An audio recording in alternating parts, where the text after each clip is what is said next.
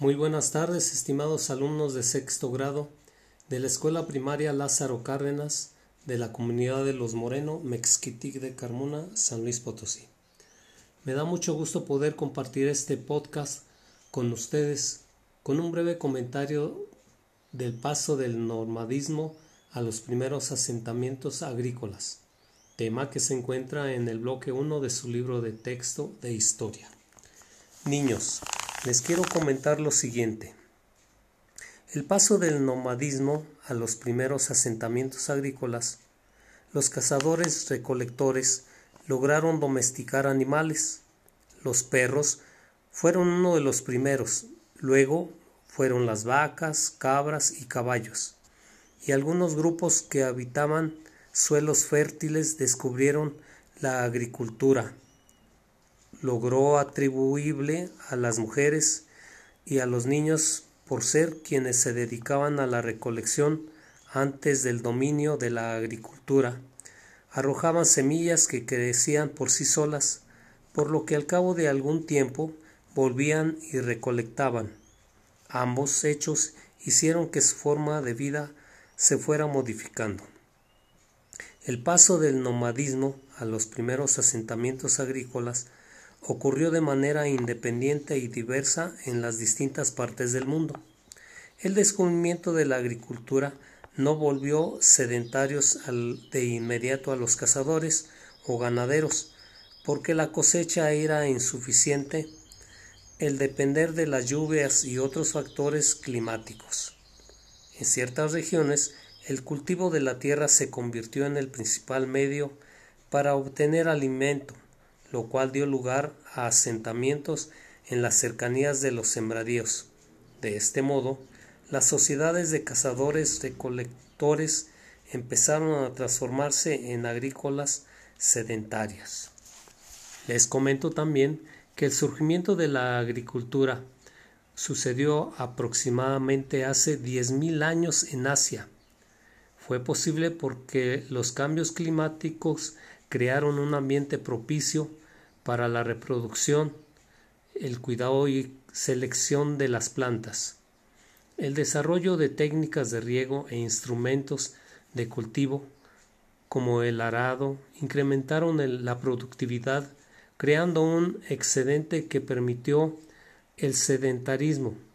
A este importante cambio tecnológico se le denomina revolución neolítica. La agricultura de riego empezó a practicarse primero en las llanuras de Asia Menor, actualmente Turquía, y después en otros lugares. Los productos variaron según la región. En Egipto, al norte de África y Europa se cultivaba trigo y cebada. En China e India, arroz. Y en América, maíz, calabaza, papas, entre otros.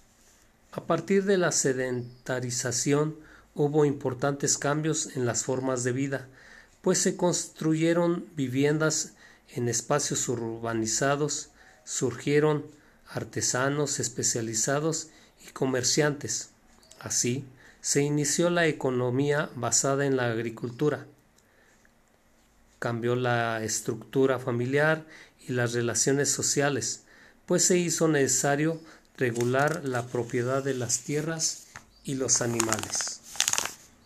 Les comentó también, niños, que la invención de la escritura y las primeras ciudades se dieron a partir de procesos de la sedentarización. Se desarrollaron las primeras aldeas que llegaron a tener algunos centros de habitantes. Habían campesinos, ganaderos, artesanos, comerciantes y personas con funciones religiosas y políticas. En las más pobladas se empezaron a construir centros ceremoniales y viviendas. Estas urbanizaciones eran rudimentarias como Katal, Huyuk en Turquía. En el milenio séptimo antes de Cristo donde no había calles y se entraba a las viviendas por los techos de las habitaciones construidas con adome. La gradual concentración de viviendas, obras ceremoniales comerciales y gubernamentales en un solo sitio dio origen a las primeras ciudades que favorecieron el crecimiento de las poblaciones. Las más antiguas surgieron en Mesopotamia, Ur, Sipar, Uruk y Ninive, y contaban con miles de habitantes. Niños, es así como les comparto este podcast con la finalidad de que este comentario les sea de utilidad en sus conocimientos de la asignatura de historia. Hasta pronto y reciban un cordial saludo de su amigo y profesor José Guadalupe Morales Mendoza.